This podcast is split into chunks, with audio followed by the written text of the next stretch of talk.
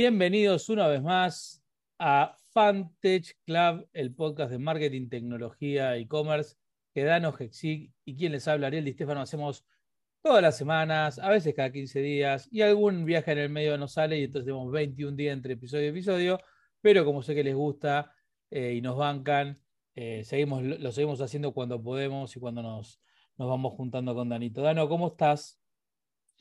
Bien, bien, muy bien. Recuperado una semana de mucho trabajo, mucho evento eh, y feliz de estar acá nuevamente con mi co-host.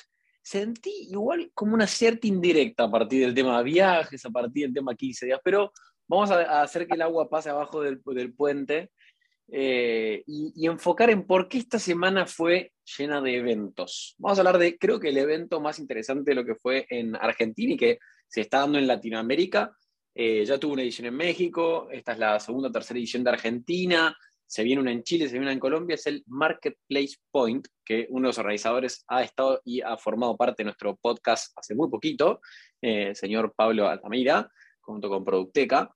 Y quiero decir, primero, un agradecimiento, porque realmente para mí estos eventos de la industria lo que hacen es nutrir y hacer crecer la industria, y para mí lo más lindo es cuando alguien se junta un grupo humano en concepto de colaboración y de co-creación, si querés, de valor para una industria, pensando en el mediano y largo plazo. Porque no es que es el evento de Producteca. Esto es casi que ellos ponen a disposición su equipo, le meten, organizan realmente el equipo de todo, eh, pero puede estar desde un competidor de ellos, puede estar más grande o más chico, pueden participar incluso en las charlas, hacen charlas muy buenas en términos de competidores discutiendo temas, lo cual me parece sumamente atractivo súper atractivo.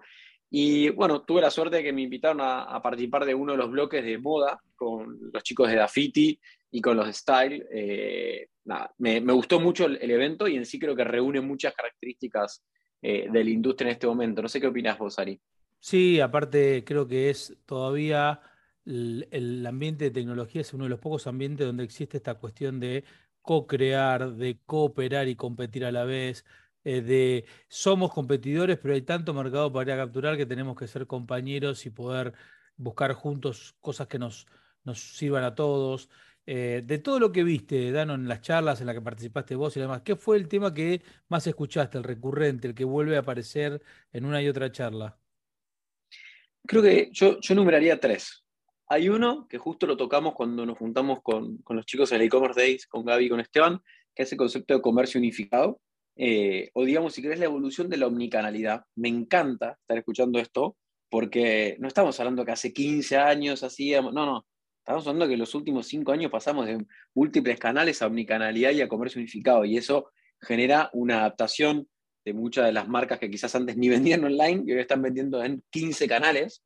Eh, en simultáneo, con las órdenes en un mismo lugar, con la operación toda en un mismo lugar, con el dato en un mismo lugar, pudiendo tomar accionables para distintas audiencias, para distintos productos. O sea, es hermoso. Es algo que no estamos hablando de vuelta, hace 15 años, nada, 5 años o menos, la evolución de, esto se ve, se vive y se respira, lo cual me encanta.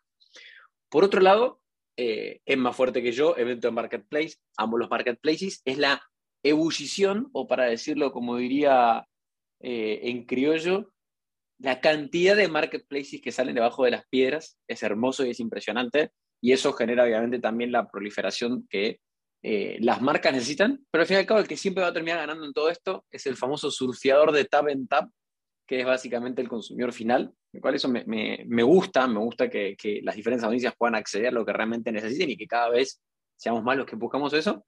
Y después, algo que me, me copa es ver a especialistas que viven y que respiran lo que, lo que más aman y que disfrutan trabajando, hablar de, de, digamos, de, tendencias del futuro. Porque una cosa es uno leyó el libro, el artículo, habló, comentó, wow, mira lo que está haciendo fulanito, lo que hace Amazon, lo que hace Alibaba, eh, Tencent, etcétera, etcétera.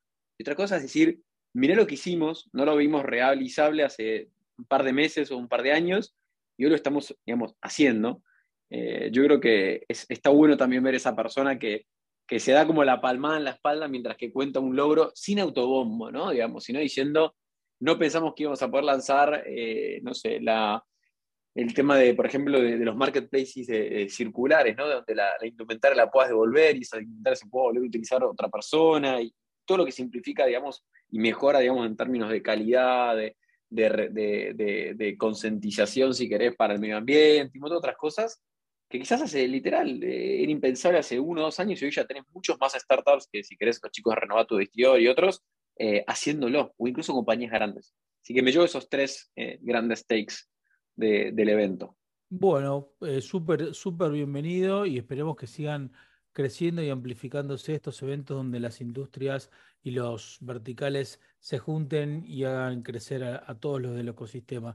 Otro dato interesante que pasó esta semana es la presentación de Meta, de una herramienta que yo la venía esperando y me, parece que es súper interesante. La herramienta se llama Make a Video y es básicamente la aplicación de la inteligencia artificial. Ya vimos muchísimas, DALI, vimos varias de, imágenes, es decir, donde con un prompt de texto vos le decís básicamente algunas eh, primitivas a la, a, la herramienta y la herramienta te vuelve una imagen eh, completamente creada por por la, inteligencia artificial.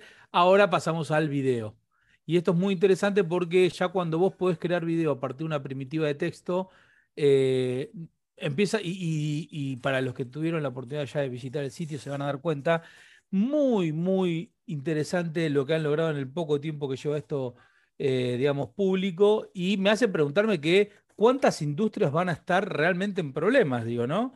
Eh, hace poquito estaba viendo uno de los últimos capítulos de una de las mejores series de los últimos tiempos, por lo menos para mí, eh, en HBO, em, que es esta serie futurista de... Mm, oh, ahora tengo la laguna de, la edad, ¿no? Westworld. Westworld, exactamente. Eh, donde en, en, esta última temporada una de las protagonistas trabaja de guionista de historias.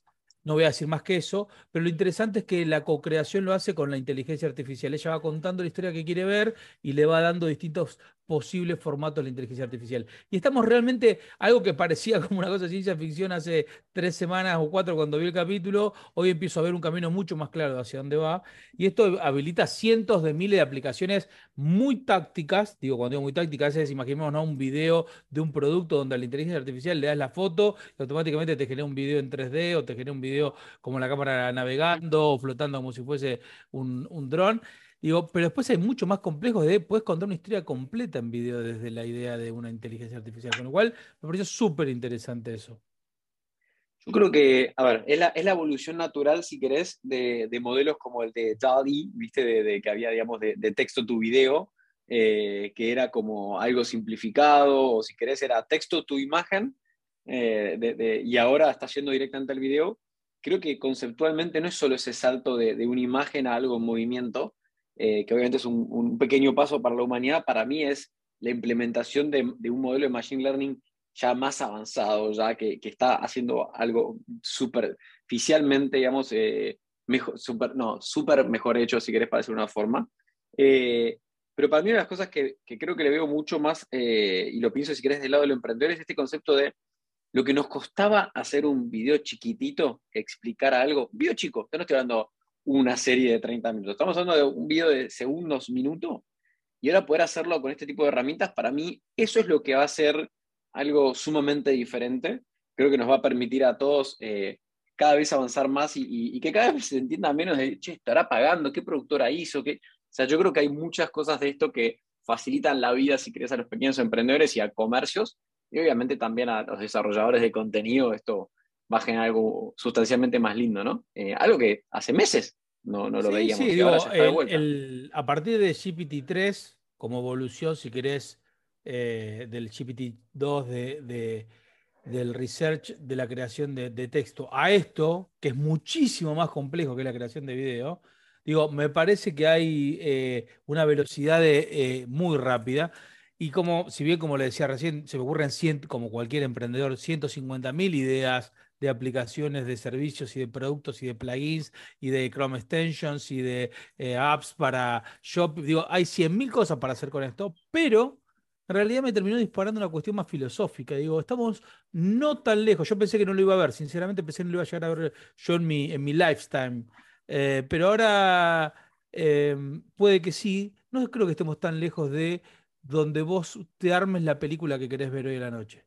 digo, eh, basado en tu historial, en tus gustos, en tus medios, digo que haya una inteligencia que diga, mira, a me gusta la ciencia ficción, me gusta la exploración planetaria, me gusta la, no sé, la, visión más apocalíptica y me gusta no sé, eh, los autos. Y en el medio te arma una película, ¿viste? Con, con un avatar o lo que fuese. Digo, me parece que estamos eh, eh, bastante cercano a, eso.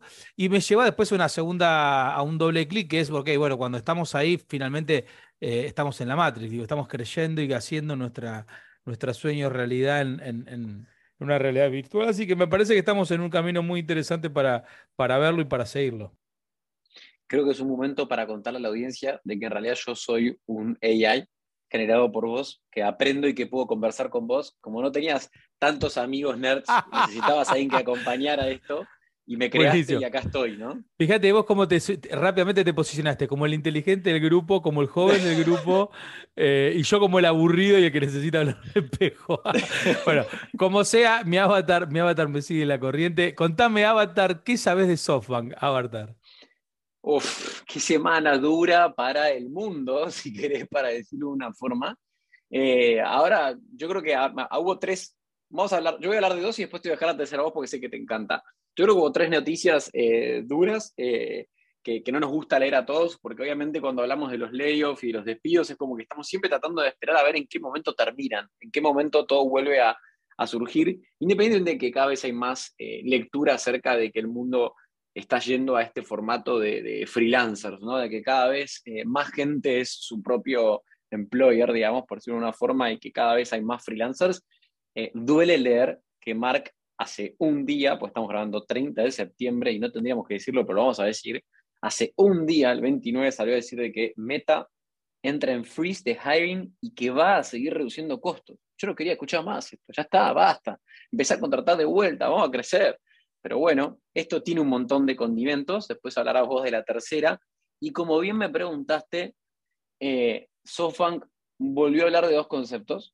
Uno que es el de reducir sus propios costos en sí, digamos, eh, vuelven a recortar casi el 30% de su equipo, lo cual duele y no está bueno, pero en paralelo esto no viene porque lo decidieron, porque se despertó un día eh, Sony dijo vamos para acá, sino que tiene que ver con que reportaron hace muy poquito que el Vision Fund, una devastadora pérdida, porque no hay otra forma de decirlo y los medios lo dicen de esa forma, de 21.6 billones de dólares en agosto, que obviamente tiene que ver con, caídas de, dentro de su portafolio, como no sé, un DoorDash, un Uber, que han caído sustancialmente, eh, y eso impacta a la industria, impacta a la inversión, o sea, no deja de, de doler, por decir una forma.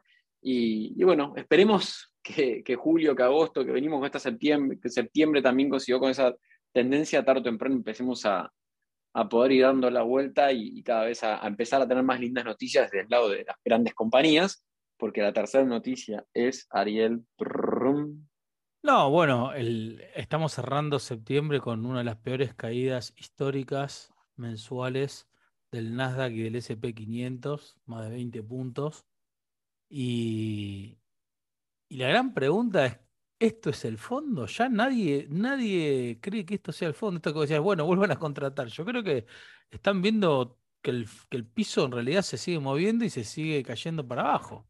Y eso tiene un condimento de incertidumbre y un condimento para muchos que les gusta y que les sirve, también apocalíptico, ¿viste? He escuchado gente decir, estamos frente a la peor crisis de la historia de la humanidad en términos económicos. La del 2008 no fue ni un aviso, ¿viste? Una cosa media loca, que bueno, eh, como yo siempre digo, no, no creo en, en, estas cosas premonitorias de, de que la gente ya ve el futuro. Hay señales difíciles, hay cosas geopolíticas que no me gustan, que siempre nosotros metemos un gancho geopolítico acá. Digo, la, enfermedad de Putin, eh, Rusia perdiendo fuerza y estando medio acorralado, acaba de anexar y firmar para anexar esas tres regiones y pone un poco en, contra las cuerdas a, Ucrania respecto de qué va a hacer ahora que oficialmente reconocieron que son de ellos y venía a sacármela si querés de, que tenerlas en tu territorio de vuelta. Se le suma que el invierno va a ser crudísimo y Alemania no va a tener el, gasoducto y muchos dicen que o lo dinamita Rusia para, para ponerlo contra las cuerdas, o lo hacen los norteamericanos para no darle opción de volver para atrás a Alemania. Digo, no hay tampoco señales, viste, que si es calentador el futuro que viene. Ahora, como siempre digo, no, es muy difícil prever un crash. Digo, todo el mundo eh, puede estar años, pueden pasar años donde la gente espera el crash porque ve signos, porque ve... Y por ahí no pasa el crash. Y el crash simplemente es esto, una depresión, un reajuste, eh, un par de cuatrimestres malos que, que se, se, reacomodan en el, o se estabilizan y se reacomodan. Digo, cazar brujas es un deporte muy conocido desde hace miles de años, entonces yo no, no entraría en pánico, sí prestaría atención. No estamos en una época, recién lo hablaba con eh, un oyente CEO de una compañía local acá en la Argentina, que, que, con el cual tuvimos una pequeña videoconferencia antes del, podcast, le mandamos un abrazo grande, eh, y le decía yo, digo, estamos en una época donde yo pondría especial atención en la caja, podría especial atención en qué nivel de inversión necesito y para qué, pondría especial atención en, ok, ¿qué voy a hacer si el escenario sigue, digamos, en caída? Ya no, sigue estable en un nivel bajo, sigue en caída. Y son ejercicios que como CEO, como startupero, como dueño, como emprendedor, los haces todos los días. Digo, bueno, ¿qué pasa si esto no mejora? ¿Qué pasa si esto va por este costado? Escenarios.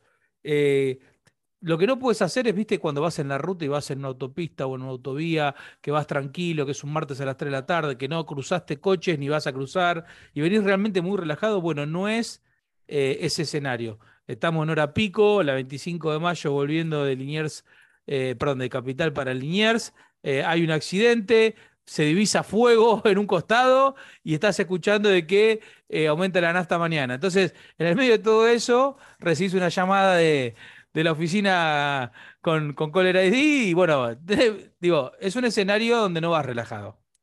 Eh, ahora vos me decís, Ariel, esto es algo que realmente eh, va a ser crítico, pero no lo sé, la verdad no lo sé. Me gustaría en realidad que, porque la economía siempre sigue la política, esto es algo que es, em, bastante claro, sobre todo cuando hay crisis políticas, ¿no? Eh, una crisis política generalmente tiende a, generar crisis económica y hay una crisis geopolítica, hay un reordenamiento de China, un reordenamiento de Rusia, hay un reordenamiento de India. Justo estaba escuchando en los últimos tres días a un tipo muy interesante el análisis que dice, todos están leyendo mal a India y se lo digo yo que soy hindú, dice, eh, ustedes creen que India es el próximo China e India no es el próximo China. Lo único lo único comparable entre India y China es la, población general. Cuando me dice el population, es decir, tenemos los dos más de un billón de habitantes, punto. Culturalmente somos distintos, económicamente somos distintos, desde el punto de vista etnográfico somos distintos. India tiene cuatro castas muy marcadas. En India más del 90% de las mujeres no trabajan en, la fuerza de trabajo activa. Eh, digo, en India no tiene una cultura histórica de, ese de miles de años de valorar el tiempo. El tiempo para el hindú no vale. Por eso no hay productividad, esas cosas ni se ven. Digo, y, además dice, más de 400 millones de personas siguen estando y van a seguir estando en un nivel de pobreza casi insalubre. Entonces, no es China. No van a sacar 800 millones de personas de la pobreza en 20 años como lo hizo China porque es otro el entramado social. Cuando dijo así, dije, ah, interesante lo que dice este muchacho, eh, porque si China se reacomoda, si Rusia se reacomoda y India entiende dónde está parado, ¿qué papel va a jugar América y Europa? Entonces ya no estamos hablando de un eje contra otro. Estamos hablando de cinco ejes que se están moviendo todos buscando dónde acomodarse, porque Latinoamérica en el medio de este papel dice, che, ¿yo qué soy? ¿No? Así que era interesante los próximos eh, meses, años para ver por dónde, por dónde camina todo. Eh, ¿Tenías algo más para contarnos, Dano, antes de cerrar? Solamente un concepto que me gusta de lo que venís diciendo, recomiendo al que le gustan los podcasts en inglés, está de Master of Scale, que es el clásico de Rick Hoffman. Sacó uno que es de Rapid Response, eh, el, que hicieron, digamos, en plena pandemia, que habla el anterior CEO, digamos, de Union Square Hospitality Group, y que es básicamente uno de los dueños, por ejemplo, de Shake Shack. Y a mí me gusta la temática, que habla de cómo, cómo las, los aprendizajes que le deja el COVID a una industria como la gastronomía, que fue una piña en la cara, porque no hay otra forma de decirlo, ahora están testeados por la inflación, cosa que para los estadounidenses es algo nuevo. Para nosotros en Argentina, cuando hay una inflación de 9 puntos anual, es un mes, lamentablemente. Pero bueno, Creo que estaría bueno, al que lo quiera escuchar, hay muchos CEOs y, líderes de compañías que nos escuchan, así que lo recomendamos un montón. Y quiero ir cerrando solamente con un concepto que está bueno, que saco de ese podcast y, y, que creo que está bueno aplicarlo a lo que vos venías mencionando. No, no, no todo está perdido, digamos, el, el, índice, digamos, de empleabilidad, por ejemplo, de Estados Unidos, que es uno de los que nos impacta en un montón de aspectos, no solo por, digamos, lo que significa el desempleo, sino también por este nuevo problema que estaban teniendo ellos de que la gente no quería trabajar, entre comillas, eh, ya está rozando los tres puntos y moneditas. Eh, y estamos hablando de que hace casi menos de un año estaba en más del doble, estaban casi siete puntos. Y eso es una buena noticia. O sea, de a poco vemos que baja la inflación en Estados Unidos, de a poco vemos que el, ratio de, empleabilidad también baja. Y voy a cerrar con algo que escuché esta semana a Marcelo Martínez Salas, eh, el que maneja, digamos, hoy dentro de la familia todo el negocio Sala de Martínez, Café Martínez, que tienen, no sé, 200 sucursales, no sé cuántas sucursales. Ellos hoy están empleando cerca de, de 2.000 personas y apuntan a que dentro de dos años estén en 4.000 o más personas en un país donde sabemos lo que significa la gastronomía, sabemos lo que significa un negocio hecho y derecho, digamos, y algo que me encantó ver lo que decía es que si nosotros podemos lograr desde nuestro corazoncito emprendedor fomentar a otros emprendedores, ayudarnos simplemente por amor al arte de otro que está quizá por menos experiencia, por equivocarse en algo, y nosotros ya nos equivocamos. No es de soberbia, sino de, che, mira, yo ya, ya cometí este error y te puedo ayudar, vamos a lograr desde el ambiente privado y el ambiente público también eh, encontrar buenos, buenos avances y tarde o temprano salir adelante, ya sea en nuestro país, en nuestro gobierno, en nuestra región, en lo que fuese. Y yo creo que los emprendedores tenemos casi como la necesidad de hacerlo, eh, porque alguien nos ayudó siempre también. Y, creo que es parte de nuestra política de Vivac o de evolución. Y así que, sin más, con esa conclusión, quiero que nos despidamos de este hermoso capítulo 89 de Fantech Club. Y quiero agradecerles a toda la industria, a todos los que nos escuchan. Gracias por cruzarnos y decirnos, los conozco de Fantech. Me fascina, nos fascina. Ari nos pone, nos pone colorados, pero nos gusta. Nos pueden seguir escuchando y siguiendo en las redes en arroba Fantech Club. Y les mandamos una hermosa semana, un hermoso saludo. Hasta luego.